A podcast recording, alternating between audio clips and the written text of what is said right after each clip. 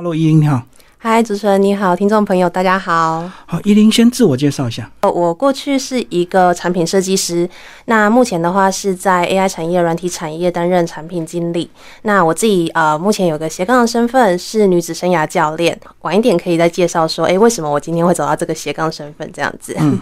好，我们先从你的这个学历开始讲。哦，我的经历就是有点有点跳痛。我大学的时候其实是念统计系的，等于是有点。应用数学的概念，所以在大学四年里面，我呃学习了很多用数字去理解世界的方法。因为对我来说，数学是一种语言，它其实是在描绘世界。那但后来，其实，在呃研究所的时候，其实我到了美国加州，然后那时候念的是工业设计。那设计它又跟呃统计很不一样，设计是一个要用很多感受性的东西、感性的东西来去做传达的，所以这件事情，呃，我觉得它也很大程度的去影响我这个人的，嗯，等于是后来职涯的一个发展。所以我有个特性，就是我其实有点是理性感性兼具。嗯，不要一点这个美术基础吗？要，所以其实我们也是跟。设计一样，其实我们有很多的画图，我们有很多在传达的是我们用造型怎么样去引起人们的感受的东西。所以这个是你自己想要自我挑战吗？才会从这个这么理性的数学跳到美学的工业设计？其实反而统计当初是意料之外。我其实本来是想要念设计，但是在呃学测的时候，就是那时候其实本来面试是有去面，就是有理想中的学校，但是没有面上。就那时候可能太玻璃心了，打击太大，然后 然后职考的时候就想说啊算了啦，就填什么就中什么，就放弃了，无所谓。对对，但也很。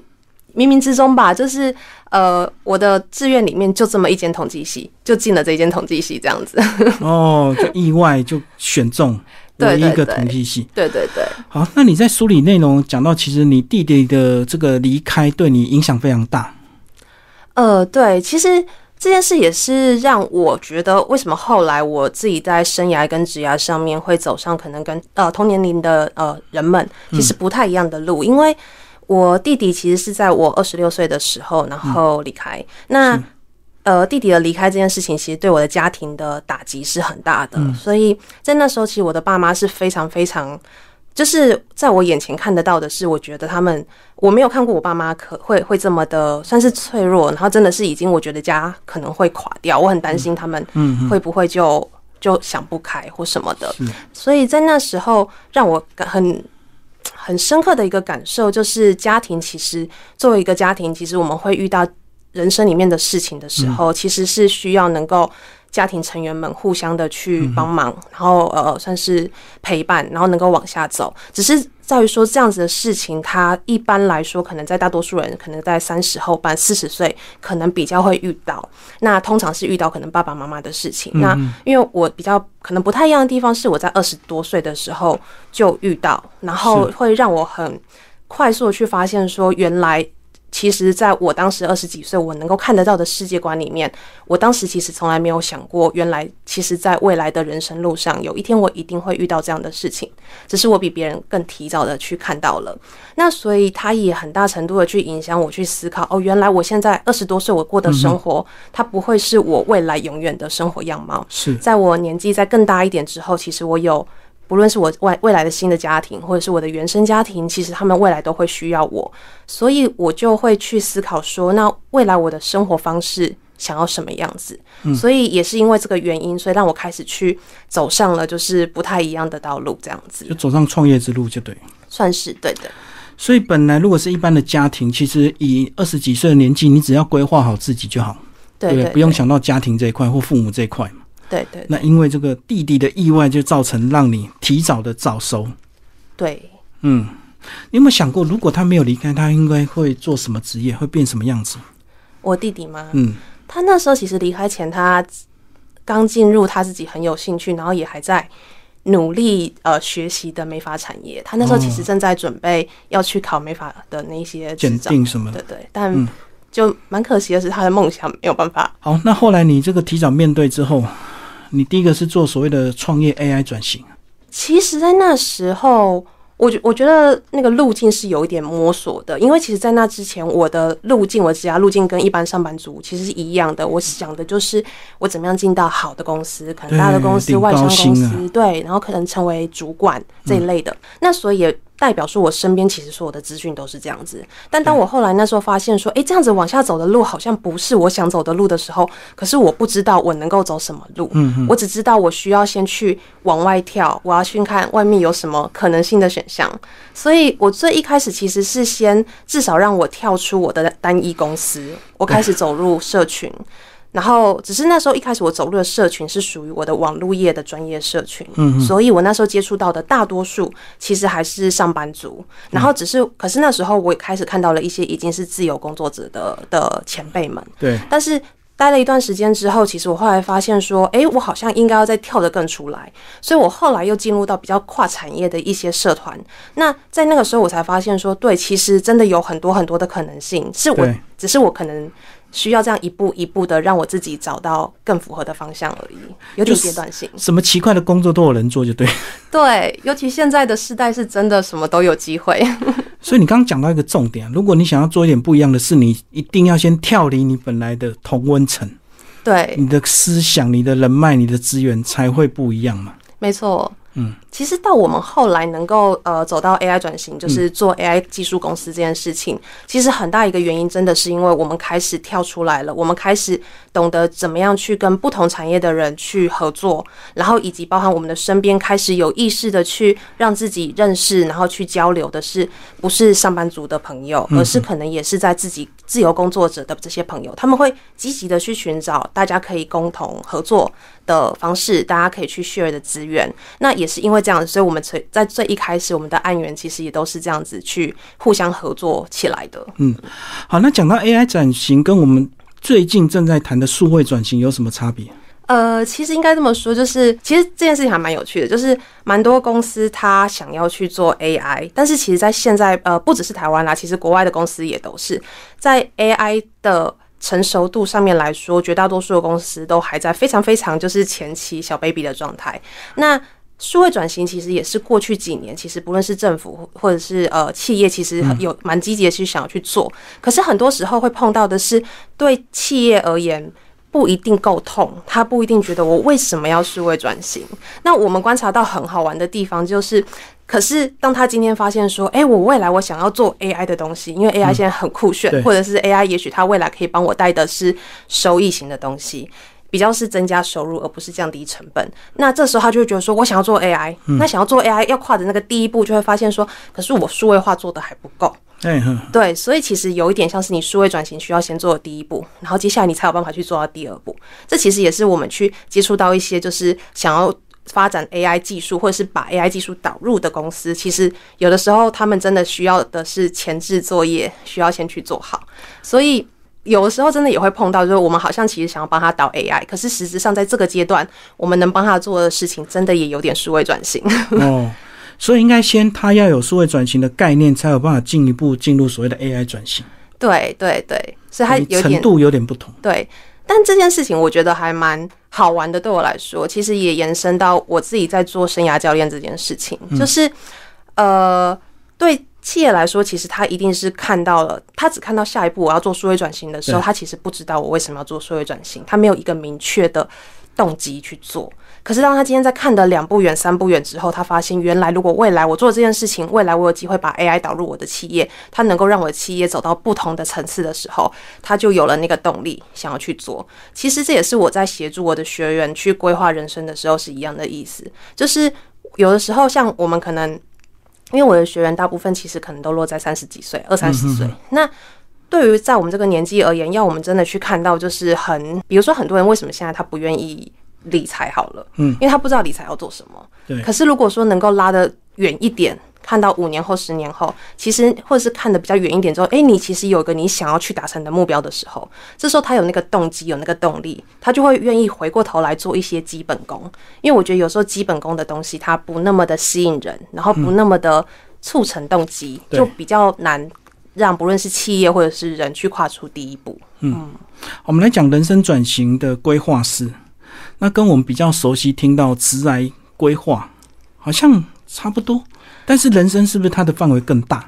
对对，就我可以谈一下，就是生涯这件事情，它其实它的来源啦，就是呃，它的底层其实是所谓的设计思考的概念。那这个东西是我在十多年前那时候在美国学设计学院的时候，然后那时候其实那时候是在美国。正在这个东西正在红、正在起来的时候，它其实就是解决问题的能力。那在台湾，其实这几年的确，它也开始进入就是呃教育里面，包含一零八课纲里面，因为就是希望培养大家能够去有解决问题的能力。对，那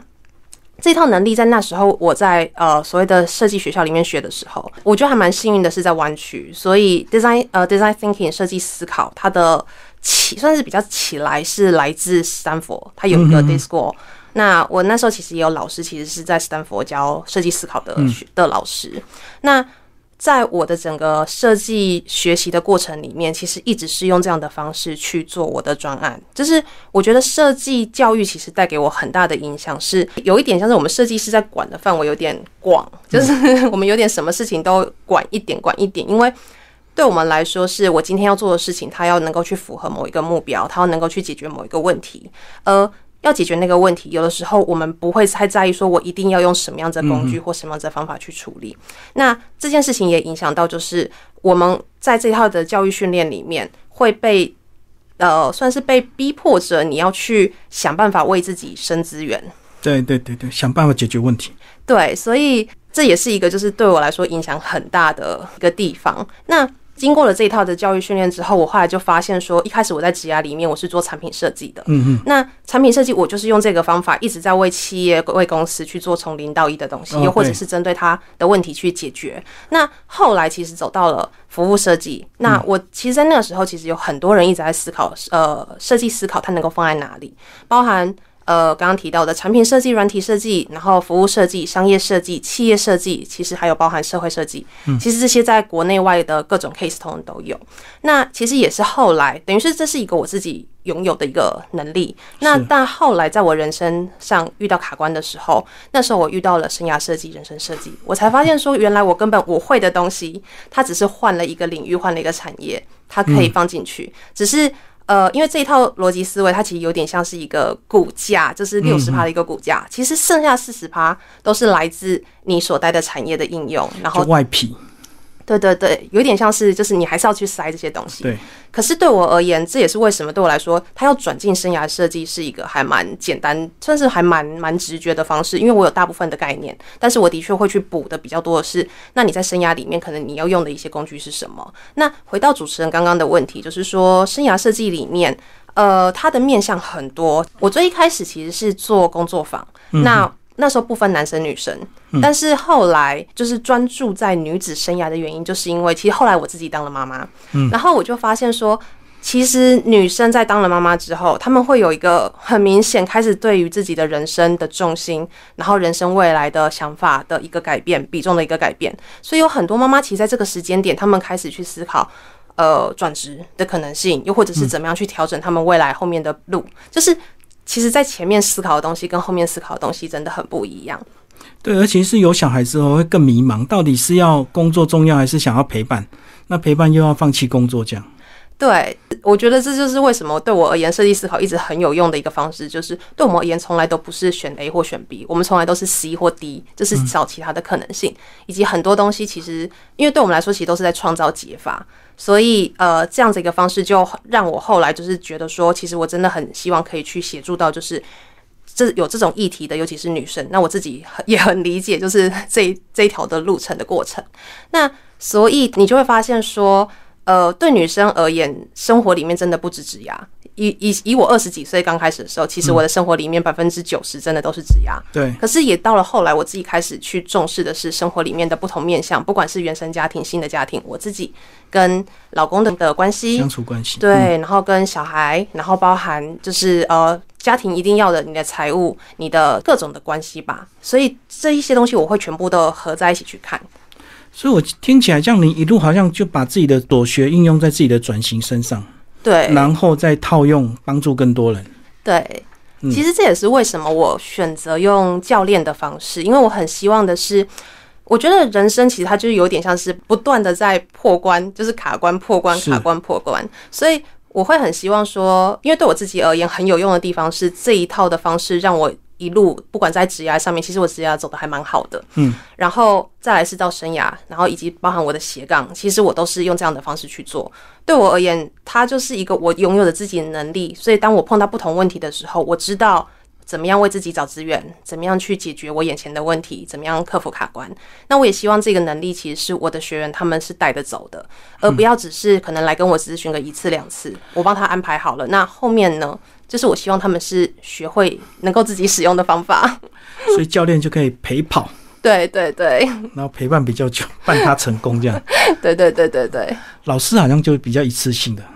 上完课就是拜拜。如果是咨询师的话，通常是比较一次性啦。对对对对，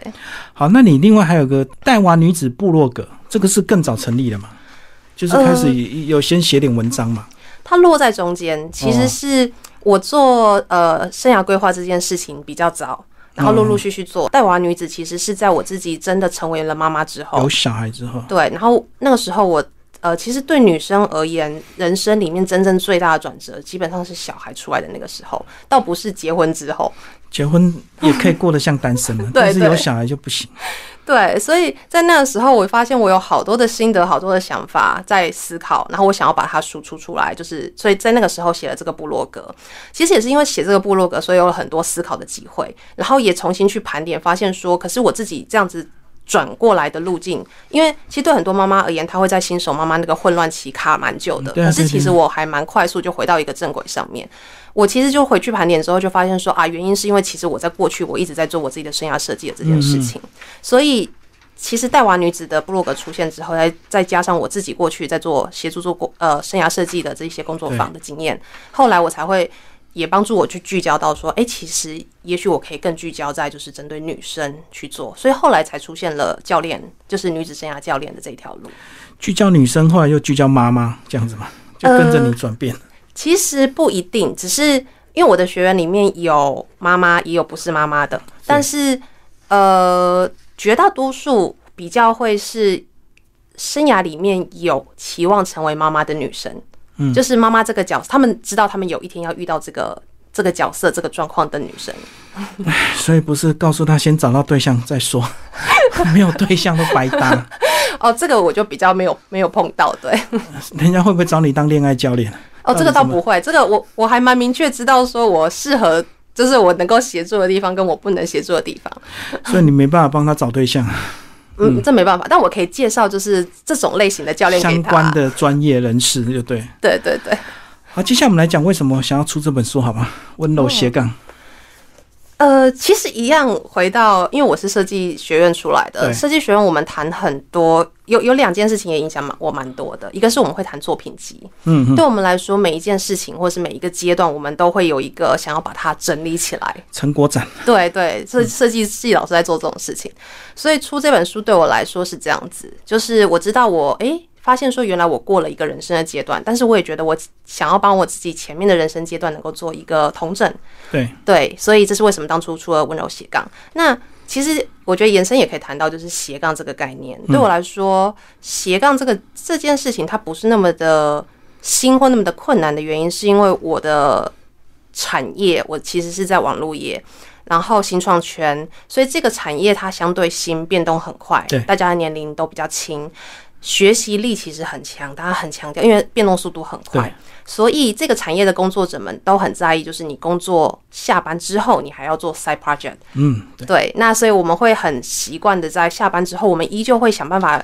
呃的去为自己找这些 side project 的机会。那 side project 它又跟学习不太一样的地方，是因为这其实这也是我在跟我学员就是去讨论说才发现，就是因为过往我们小从小到大。就是被教育的方式，学习都有点是去上课，嗯，然后或者是看书啊这一类的，它都是属于 input 型的输入型的东西，单单向的。对，但是 side project 它很强调的是你要找一个东西，然后你要做出针对那个东西的，它其实是属于 output 输出型的练习，解决问题哦。对，嗯，那所以其实。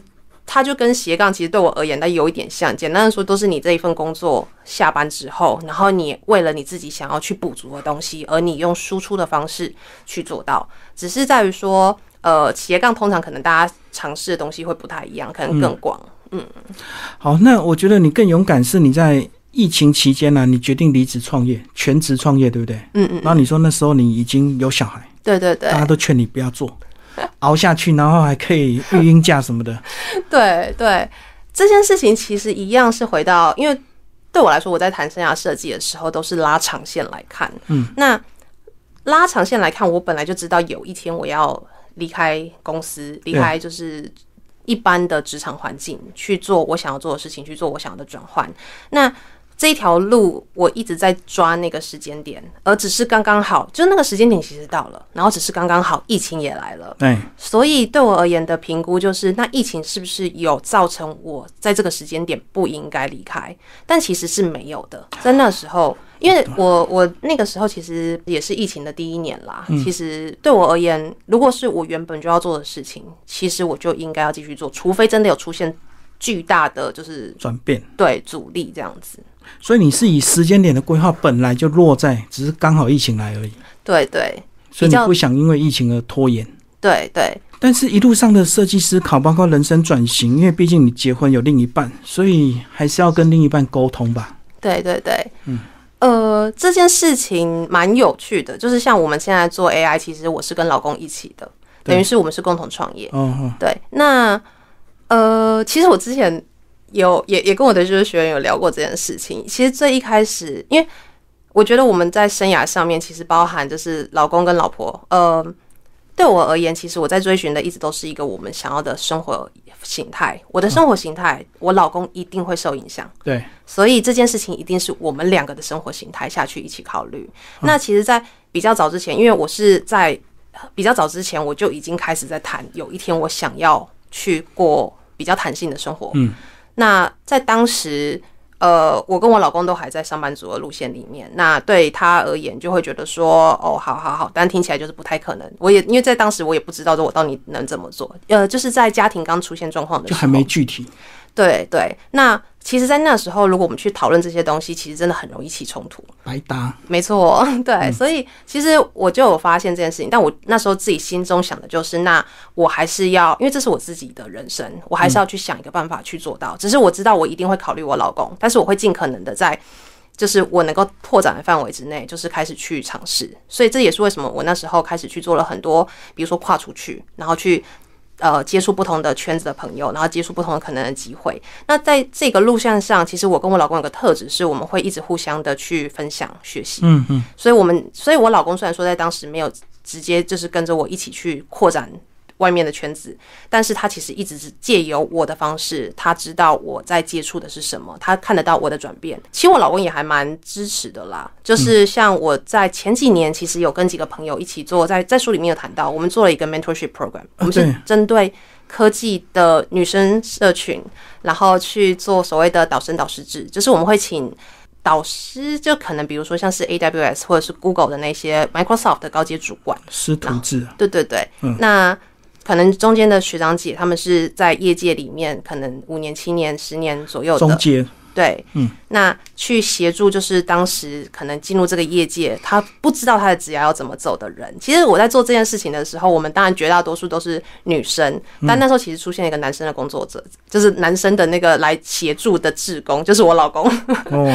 对，就他愿意用这样子的方式，其实一样的去参与我正在做的事情。那其实我们就是在这个过程中，其实是慢慢的去呃一一起的去成长吧，一起的往其实想要走的路线去走。那后来其实我老公一开始是不愿意，就是跟我当合伙人合作的这件事情，原因是因为他觉得两个关系放在一起，其实风险很大，也很复杂，容易出起冲突。对，太亲密有时候反而不好讲正事啊。对，就是所以他的考量非常的正确，完全没有错。那但所以我也认同，但我就是觉得说，可是我如果能够有机会帮我们能够互相帮得上忙的话，我觉得一定会是加分。前提是我们要能够找到互相彼此合作的方式。嗯，就是我我们两个其实有一点风险取向型的吧，我们会把我们知道的风险尽力的排除。呃，所以其实也在这个过程里面，就是我在不停的去找不同的机会的时候，我老公他看到了我。他他眼中看到的是，原来我是认真的，就是我几年前我在谈我想要过上的那种弹性生活，我不是说说而已，我一直有在做，我然后我一直在跨出去，所以他开始认真的意识到这件事情对他会有影响。所以后来，当我就是明确有一些就是不同的项目的在更跨出去的项目产生的时候，他开始呃，以及包含其实是因为我我也知道我老公在他的职涯路上，其实他知道他有一天他希望创业。嗯，那只是在他是工程师的情况下，他觉得他当时先练技术，可是他也知道，如果有一天你要自己创业、自己接案或者是开公司，你一定需要的是技术以外的其他能力。在公司里面，其实你没有这个机会去训练到，所以对我来说，我当时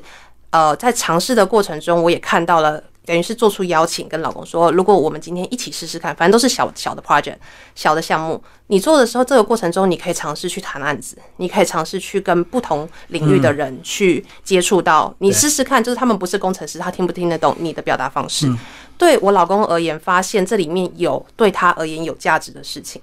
所以那时候他就改观了，他觉得好，我们来试试看，因为反正都是小的项目，也不是真的很大的风险。赔不了大钱，对不对？对对，嗯嗯所以就是用这样一个一个项目开始，我们最后就是有点是算是越来越聚焦吧，我们就比较磨得出默契，然后也开始知道说，呃，就是磨得出默契，所以也这是为什么后来觉得说好，那我们可以一起来就是创业，那没关系，可以，那也还蛮幸运的。就是我们的创业形态，然后跟我们的这样的生活形态，也的确在往我们其实想要走的方向去走。所以其实蛮多的磨合，以及中间过程中，最一开始我真的没有办法说我们一定会走到这里，但我只知道那个方向在那里，而我们努力去做做看。我知道那个叫摸石头过河，对对边摸边过，然后边磨合这样子。对所以那个都要尝试的嘛，一开始不可能有能够想象现在的美好。嗯，对而且他工程师背景，他是不是一开始跟人家交际应酬也会不是像你这么自在？因为你对太习惯跟人家这样子分享了嘛。对嗯，但是他也到现在，他其实也就是有走到一条他自己的路，他不会像一般的就是工程师，真的不知道怎么跟人家相处。他也开始比较能够去接受，不是逻辑理性思考型的人，要怎么样去跟他沟通。嗯不过做这样的一个工作，不管是 AI 转型或人生规划，其实是不是还是要有一定的热情啊？不然有时候觉得我自己好就好，我干嘛管你们这些人？花这么多时间去改变你的一些旧习惯或不好的那种观念。我觉得主持人真的很厉害。其实为什么我那时候会选择把，就是为什么选择做教练这件事情，嗯就是因为我发现。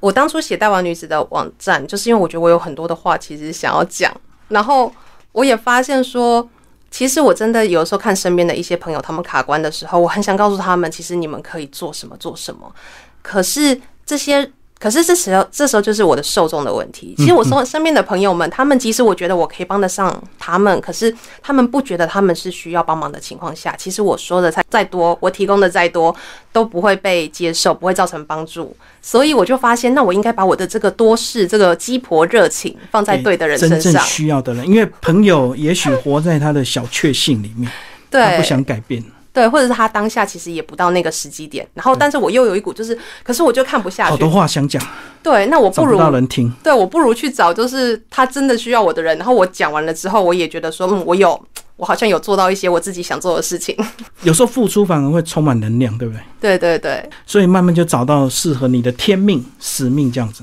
对对对。好，疫情过后解封，你未来有什么新的规划？其实我们现在，我跟老公现在讨论比较多的，都是属于我们自己的工作上面的啦，就是自己的公司上面可能会想要有一些，因为在过去其实。呃，基其实这件事情有点基于我们的生活形态，就是在现在，其实我们的小孩子还小的时候，然后的确我选择在这个时候，呃，花比较多的时间去陪伴小孩，然后我们也会有比较多的事情是受小孩的呃限制。那所以在这个时候，我们其实把工作量是尽量是抓在一个我们不要太过复杂的情况，但其实我们在这个过程中也的确推掉了不少。其实我们觉得机会？对，所以其实我们自己给的挑战就是说，那明年我们是不是能够开始去找一些能够长期固定配合的人？我们不确定说是不是一定是，比如说找员工，也也可能是长期固定的配合者。其实目前对，其实目前已经有了，只是我们希望可以把这件事情再做得更。更稳定。那也就是未来我们可以调整一下角色，然后我们可以去选择做更多我们觉得其实很有价值，然后我们也有办法去做到的一些案子。哦，我懂。所以你现在是因为小孩还小，所以很多想法还不能够太实践，就对，还是要以他的生活为重心。对，但其实这也是我其实会跟我就是那一些学员群们去聊的，因为女生其实很多时候我们很焦虑，是因为我觉得天哪，就是我小孩出来了，然后我工作上也不能停。可是其实很多时候，只要你拉长远来看，因为只要这件事情，你看你三、你五年、十年，你中间这一年、两年比较停滞的话，你真的不行吗？因为有时候它是比例上的停滞，你不是你不是说就是完全不完全中断了，对不是完全，嗯，可能原本你其实过去你是用一百二十趴在冲，但你现在有小孩了之后，你只有八十趴的时间。可是因为你成为妈妈之后，你会更注重你的时间，所以事实上你的产出可能其实是一百趴。真的有时候事情越多，反而你的产出越高，对因为你会更会注重时间管理。对那以前单身每天都可以干嘛？那每天都想干嘛，你反而就做不了事，因为你每天都在玩的。对啊对啊，嗯嗯，好，今天非常谢谢我们的这个呃依琳为我们介绍她的温柔斜杠，好，谢谢。谢谢。